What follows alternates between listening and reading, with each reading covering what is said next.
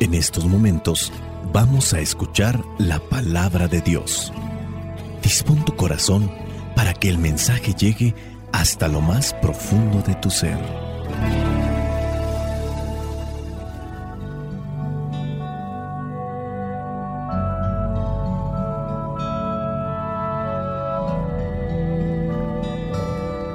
El Señor esté con ustedes. Lectura del Santo Evangelio según San Lucas. Es Lucas capítulo 11, versículos del 1 al 13. Una vez Jesús estaba orando en un lugar. Cuando terminó, uno de sus discípulos le dijo, Señor, enséñanos a orar así como Juan enseñó a sus discípulos. Jesús les dijo, cuando oren, digan, Padre, santificado sea tu nombre, venga tu reino, danos cada día el pan que necesitamos, perdónanos nuestros pecados, porque también nosotros perdonamos a todos los que nos han hecho mal. No nos expongas a la tentación también Jesús les dijo, supongamos que uno de ustedes tiene un amigo y que a medianoche va a su casa y le dice, amigo, préstame tres panes porque un amigo mío acaba de llegar de viaje a mi casa y no tengo nada que darle. Sin duda, el otro no le contestará desde adentro, no me molestes, la puerta está cerrada y mis hijos y yo ya estamos acostados. No puedo levantarme a darte nada. Les digo que, aunque no se levante a darle algo por ser su amigo, lo hará por su impertinencia y le dará todo lo que necesita. Así que yo les digo, pidan y Dios les dará, busquen y encontrarán llamen a la puerta y se les abrirá, porque el que pide recibe y el que busca encuentra, y al que llama a la puerta se le abre. ¿Acaso alguno de ustedes que sea padre sería capaz de darle a su hijo una culebra cuando le pide pescado? ¿O de darle un alacrán cuando le pide un huevo?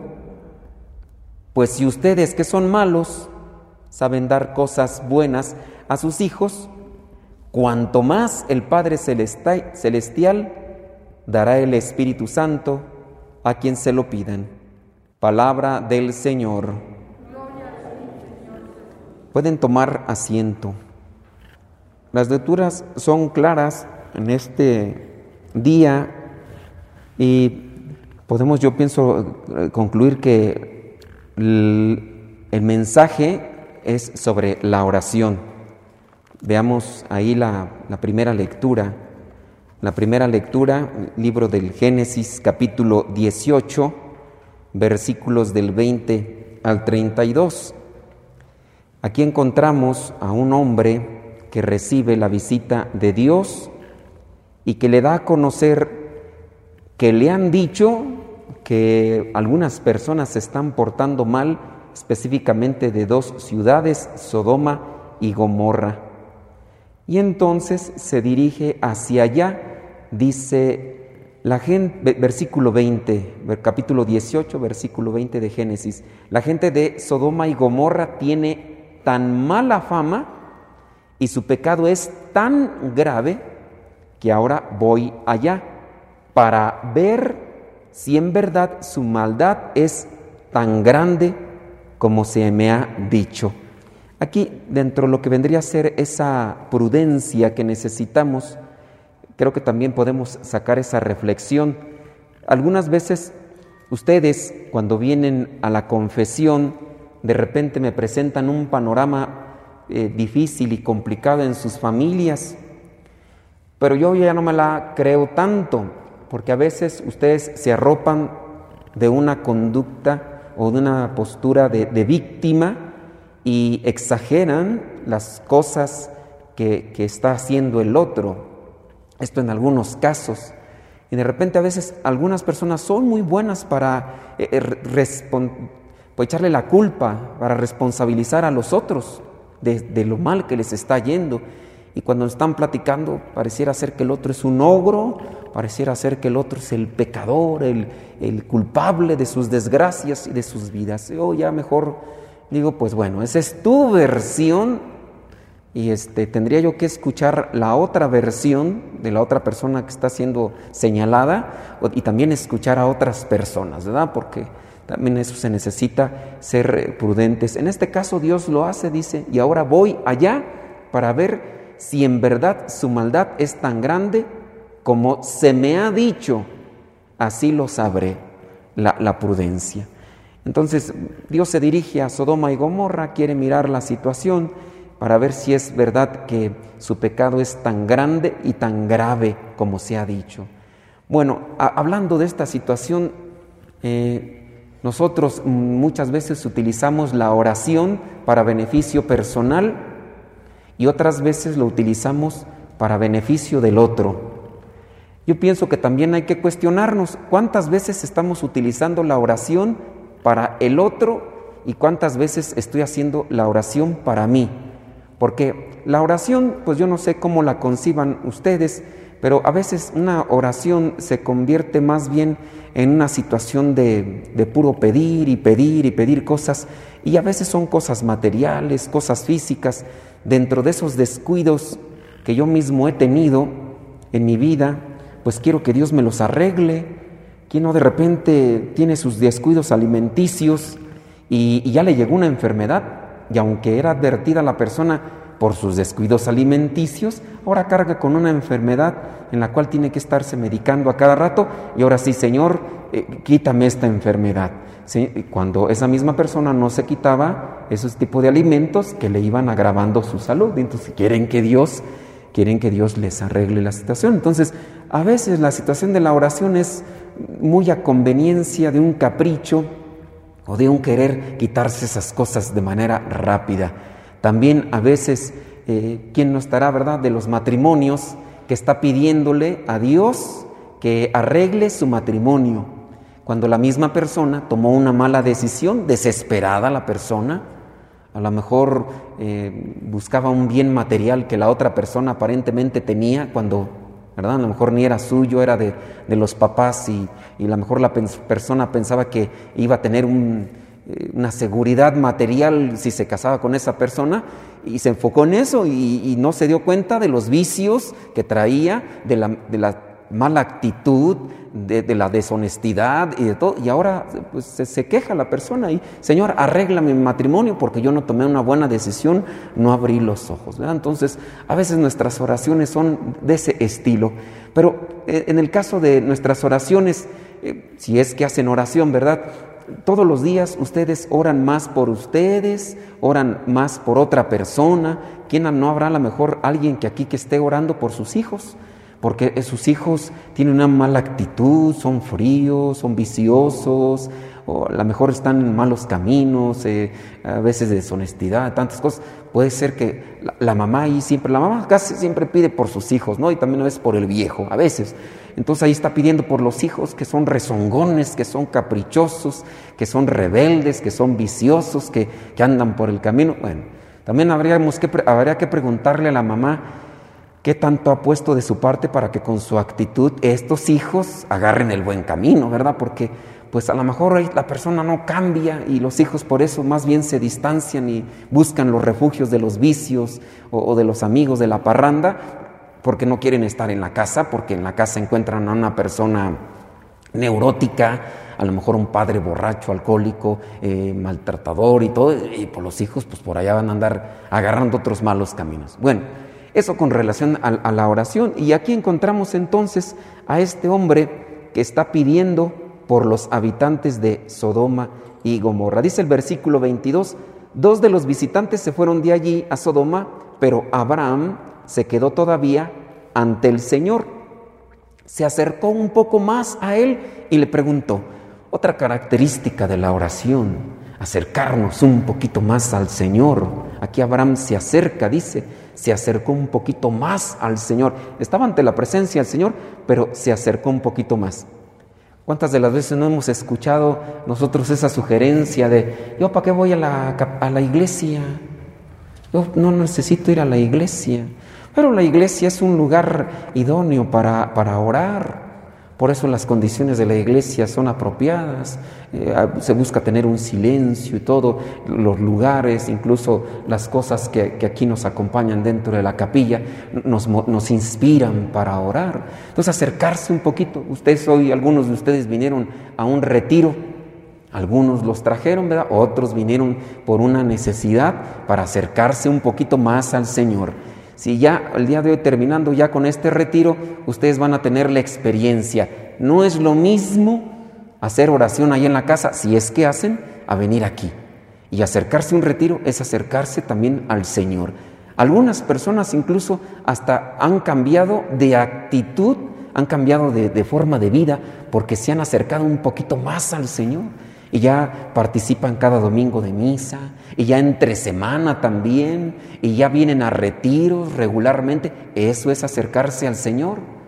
¿Y, por qué acercarse al Señor nos puede cambiar? Bueno, hay que acercar el corazón sobre todo, porque también puede ser, miren, que, vengamos aquí de manera física y que digan, pues este de ahí del, seminario no sale, de ahí, de ahí de la iglesia no sale y no cambia, pues es que está aquí pero su mente está allá. ¿no? Entonces, podemos estar aquí viviendo, pero mm, con nuestra mente por ahí a otro lado. Hay que acercar principalmente el corazón con humildad, porque de repente a veces se ve, eh, viene la gente al retiro y no quiere estar en el retiro. Y entonces, pues, está aquí, pero no está, porque está siempre con ese tipo de resistencia. O viene a misa, y, no está aquí, ¿eh? está pensando en lo que va a hacer ahorita después de misa o va a ser mañana u otras cosas. Hay que acercarse un poquito más al Señor. Bueno, aquí entonces Abraham comienza a pedir por los habitantes de Sodoma y Gomorra y allí comienza a preguntarle, ¿vas a destruir a los inocentes junto con los culpables? Y ya empieza ya a decirle, a lo mejor hay 50 personas buenas, y a Dios le dice, pues por esas 50 personas buenas yo no voy a destruir estas ciudades. Y ya empieza a hacerle la rebaja, ¿verdad? Y ya al final nos damos cuenta que pues sí fueron destruidas estas ciudades, solamente que sacaron a los que eran mm, personas buenas de ese lugar. Ya en el versículo 32 con el que está terminando esta lectura dice, todavía insistió Abraham, por favor mi Señor, no te enojes conmigo pero voy a hablar tan solo una vez y esta vez y no volveré a molestarte. ¿Qué harás en caso de encontrar únicamente diez? Y el Señor le dijo, hasta por esos diez no destruiré a la ciudad. Y bueno, ya después sabemos qué es lo que pasó. ¿Por qué casi no hacemos oración? ¿No? Nos hace falta también más eh, inspiración. A veces nos preocupamos por nuestro físico en el sentido del organismo, a veces. A veces nos preocupamos hasta que vamos al doctor y, ya nos empiezan a sacar los análisis de sangre y ya nos empiezan a decir, hay saturación aquí en las arterias, tiene usted colesterol, usted está propenso a un infarto, eh, no le recorre bien la sangre y cualquier cosa se va a atascar y va a morir ya ácido úrico, ¿no? Ya, mire, usted va a traer rato dolores ahí en sus articulaciones, ahí en sus rodillas y tiene que bajarle al consumo de carnes rojas y, bueno, nomás me estoy proyectando porque acabo de ir yo allá y me acaban de sacar todas esas cosas, ¿verdad?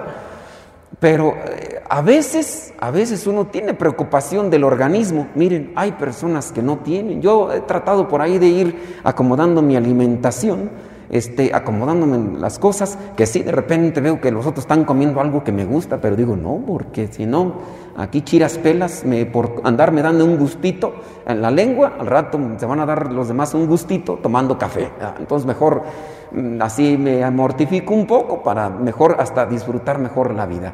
Pero hay personas que no les vale.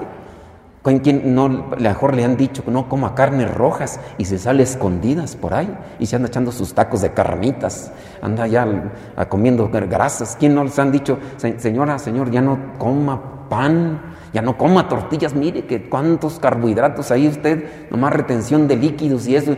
Y miren, hay personas que en escondiditas ahí andan ahí comiéndose sus conchas de azúcar y sus cuernitos y quién sabe qué otras cosas más. ¿Les vale? Y así, otras cosas más, ¿verdad? Que eh, por ahí a veces se dan, y luego eso sí, se andan quejando, ay, estoy re mal, pues ¿por qué? Pues por desobediencia. Bueno, hay gente que se cuida en su organismo y hay gente que no. Pero hablando también del alma, la oración sirve para el alma. ¿Por qué una veces no ora? No oramos porque yo pienso que a veces no creemos en Dios, aunque decimos que creemos en Dios, pero yo pienso que mm, mm, cuando no creemos en Dios, por eso no oramos. Porque miren, ¿cuál es la manera para comunicarnos con Dios? La oración. Y uno no hace oración porque uno no quiere comunicarse. A lo mejor uno a veces está así como distanciado. Yo no me quiero comunicar con Dios. La oración nos comunica con Dios. ¿Cuáles serán las razones que tú tienes por las cuales no haces oración? ¿Cuál será tu queja? ¿Cuál será tu pretexto? ¿Cuál será e-, esa situación por la cual no haces oración? Yo les invito a que hagan también un cuestionamiento de las cosas por las que uno no hace oración. Vamos a ver cuáles vendrían a ser los beneficios de orar y ya con esto nos brincamos también al Evangelio.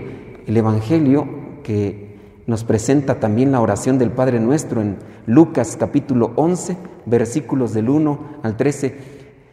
Lucas 11 dice, Jesús estaba orando. Jesús, el Hijo de Dios, haciendo oración. Mejor Él que tú. Mejor Él que nosotros. Jesús estaba haciendo oración. Oigan, pues si Jesús tenía que hacer oración, ¿por qué nosotros no?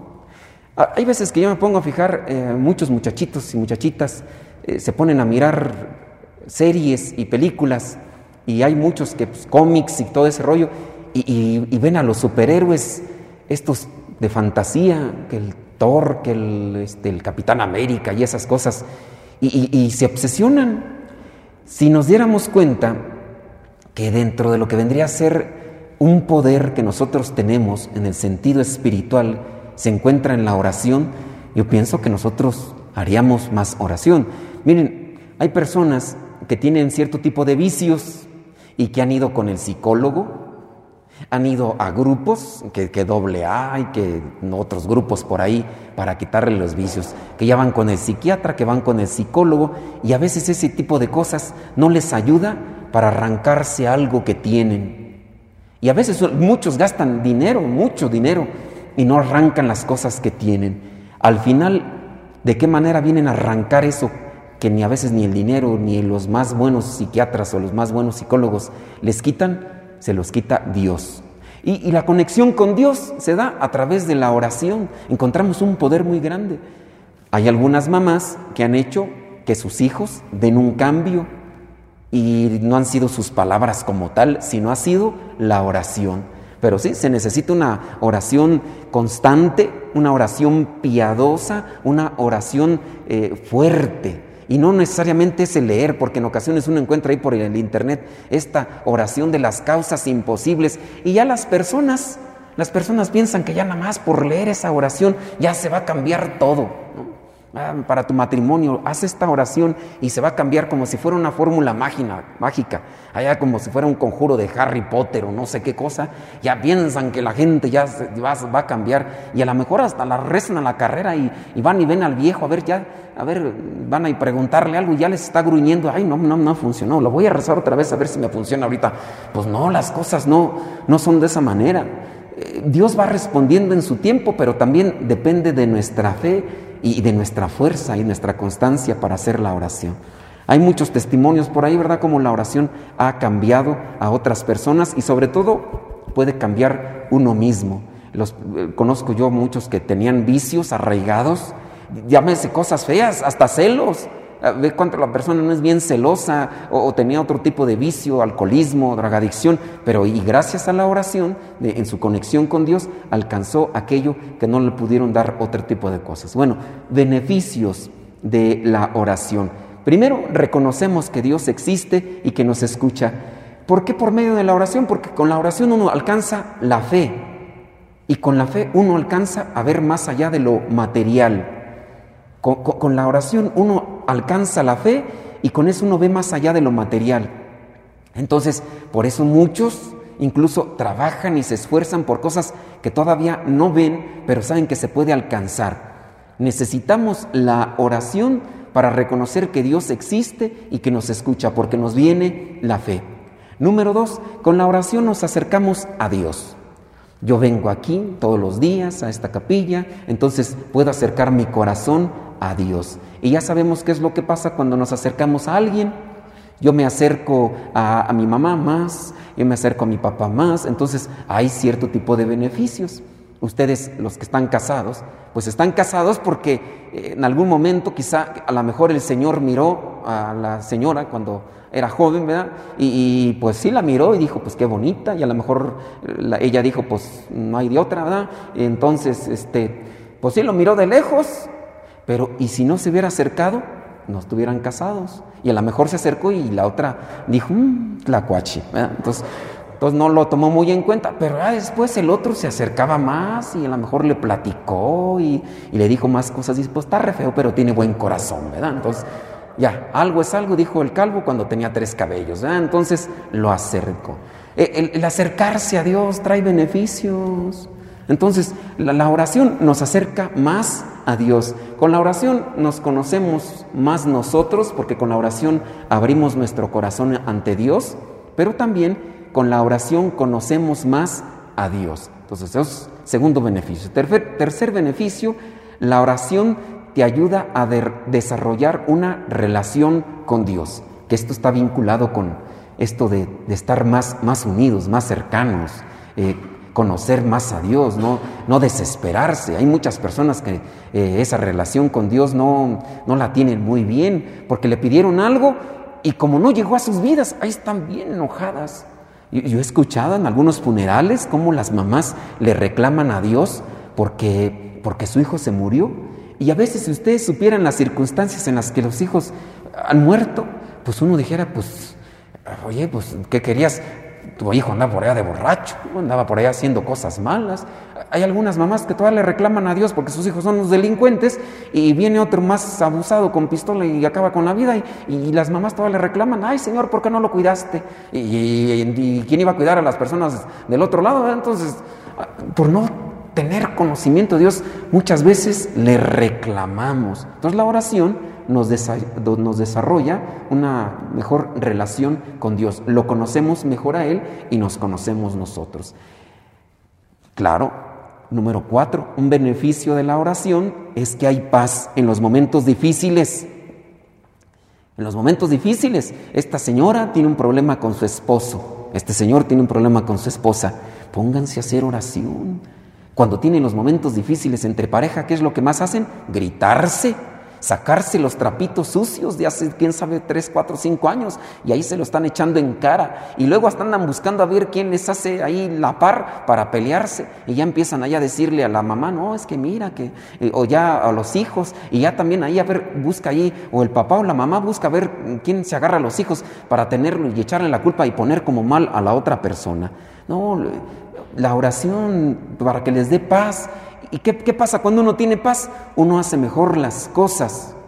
Cuando ustedes no a veces andan todos desesperados y ya tienen que ir para un lado y, ya no encuentran las llaves. Y hay veces que las mugres llaves las tienen en sus jetas. Ahí están las llaves, pero por la desesperación a veces todos ni, ni ven. ¿Qué pasa si salen todos desesperados a la, a la calle manejando? Hasta un choque, un accidente pueden tener por lo desesperados que andan. Los muchachos, los que tienen examen, la oración no es como a veces vienen y dicen, Padre, haga una oración porque no estudié para el examen tarugo. Pues tú, piensas que la oración Dios te va a decir eh, las respuestas ahí. Pues no. Entonces tienes que estudiar. Pero ¿qué ventajas hay con la oración? Viene una paz. Y si estudiaste, vas a tener mayor recuerdo, mayor claridad. Eso neurológicamente está comprobado. Entonces la oración nos da paz en los momentos difíciles. Y hay gente que por ahí pues anda haciendo que yoga y otras cosas. No, hombre, con hacer oración bien uno tiene paz. Miren, hay gente que viene aquí a misa a veces, a veces, ¿verdad? Viene a misa y, como la misa es una oración, hasta se quedan dormidos. Imagínense con cuánta paz no se quedan la gente, ¿no? Yo digo, hay veces que vienen a la hora santa, miren, hasta, hasta roncan, digo, a lo mejor hasta en la casa tienen insomnio y aquí mira nada más, hasta de ladito se ponen. Bueno, tanta paz nos da eh, la oración que hasta, hasta aquí en estos lugares públicos, yo no sé, a veces no les dará vergüenza, ¿verdad? pero imagínense ahí estar como el marumero país, ahí, Canelo Álvarez, ahí nomás cabeceando como boxeadores. Yo, a mí me daría vergüenza, a veces que me quedo, a veces del cansancio, del desvelo, me quedo dormido en los eh, así lugares públicos, no sé, en, la micro y eso, pues si me despierto y me da vergüenza, ¿quién me está viendo? Y luego van a decir, el padrecito se va durmiendo, ¿verdad? Pero eh, hay gente que ni aquí le da vergüenza, o, será que es tanta la paz que les da Dios, miren que uh, ahí, eh, nomás que, no se nos vayan a desnucar, porque luego nos van a cobrar como nuevos, ¿no? Y a tantos pachichis. Pero bueno, la oración entonces nos da paz. La oración nos ayuda a tener una comprensión mejor de la naturaleza de Dios. Comprendemos mejor a Dios y también podemos comprender de las cosas de la vida. ¿Por qué murió esta persona, esta persona tan, eh, tu ser querido? ¿Por qué murió? Haz mucha oración, no te la pases reproche y reproche, queje y queje. Con eso no vas a encontrar respuestas. Mira, eh, te fue infiel tu esposo, te fue infiel tu esposa y te la pasas más dándole vueltas y vueltas a querer saber la razón y el motivo por la que te fue infiel. Con eso no vas a encontrar esa tranquilidad y esa paz. La oración entonces nos ayuda a tener esa comprensión de las cosas humanas, de la naturaleza misma del ser humano. Murió, ¿no? A veces decimos, no, pues este, Qué lástima que se murió. Pues, ¿qué querías que se quedara aquí como Munra, el inmortal, como momia? qué triste a veces ver a las personas ya grandes y, acabadas y, todavía. Y tú, no, aquí está, porque como le has pedido a Dios que no se muera, mira, pobre estoy la persona sufriendo, ya ni se acuerda quiénes son sus hijos ni nada, y nada más sufriendo. Yo digo, pues no, pero con la oración podemos encontrar también esa comprensión de la naturaleza de Dios y también de la naturaleza nuestra. También con la misma oración encontramos fortaleza para evitar la tentación. ¿Qué tentaciones tienen ustedes? Eh, yo digo, todos tenemos tentación. Ahorita hablamos de la comida. ¿Quién no tiene tentación de estar comiendo a cada rato pan? Ya hasta ustedes tienen cuerpo de bolillo, ¿no? O tienen tentación, no sé, los videojuegos, chiquillos a veces están todos metidos ahí en los videojuegos y, a veces ni, ni, se bañan, ni comen, ni nada, y, ya hay que vencer la tensión. La oración nos sirve.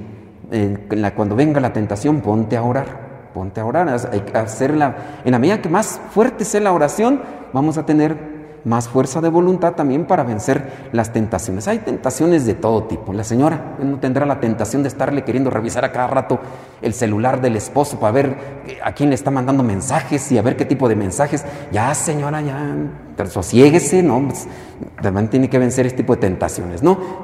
tentación del chisme, ¿no? No tendrá tentación ahí de eh, vino y se dio cuenta de algo y, ya luego lo está queriendo se meter ahí al internet, ahí en el Facebook para ver quién está conectado o al WhatsApp para mandarles un mensaje porque se enteró de algo eh, recientemente. Entonces, también la oración nos da esa fortaleza. Eh, la oración número nueve nos ayuda para interceder por las otras personas, por los que conocemos y los que no conocemos de pedirle a Dios que, que, les ayude en sus diferentes necesidades. Bueno, hay un montón de cosas que yo traía por aquí, pero pues ya el tiempo se me está pasando y como ustedes ya veo que les está cayendo la paz de Cristo en sus corazones y me empiezan a decir a todo que sí, ya mejor aquí le vamos a dejar y vamos a quedarnos con esto de la oración del Padre nuestro que también es una invitación a orar si Jesús oraba. En la segunda lectura, no la vamos a reflexionar, ¿verdad? Solamente para mencionarla, nos habla de la conversión.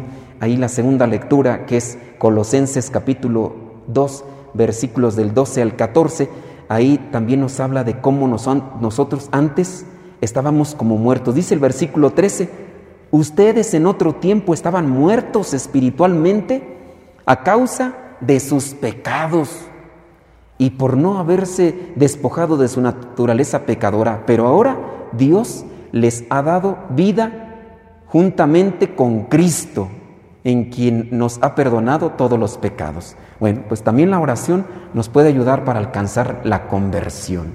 La conversión es hacer un cambio de vida. Yo quiero ser mejor persona, yo quiero eh, tener paz en mi corazón, yo quiero tener esperanza en mi corazón, yo quiero ser fuerte ante mi debilidad. ¿Quién de ustedes no será corajudo? Bilioso, enojón, neurótico, neurótica. ¿Quién de ustedes no será amargado? ¿No será eh, una persona así que, que reniegue, reniegue, nomás echando pestes y, y, ya dicen, ya ni ganas me dan de estar aquí porque ya me tienes harto, ya me tienes harta, ya me quiero ir, ya no, esto es un infierno. Y a lo mejor la persona dice, yo quiero cambiar, pero pues nomás dice quiero cambiar, es como la persona que dice yo quiero rebajar de mi peso, pero no se pone a dieta, ¿verdad? O le dan la dieta y la hace a un lado porque le gana la gula, ¿verdad? todo lo aquello que le han dicho que, que no se lo coma, se lo come escondidas, ¿verdad? Entonces a veces así también nosotros estamos, ahí queremos cambiar, pero no hacemos un esfuerzo para orar. Que el Señor nos ayude para entender esta palabra y para vivirla. La bendición de Dios Todopoderoso, Padre, Hijo y Espíritu Santo, descienda sobre cada uno de ustedes y les acompañe siempre. Soy el Padre Modesto Lule de los misioneros servidores de la palabra. Vayamos a vivir el Evangelio. Lámpara es tu palabra para mis pasos, luz en mi sendero. Lámpara es tu palabra para mis pasos, luz en mi sendero palabra es la luz.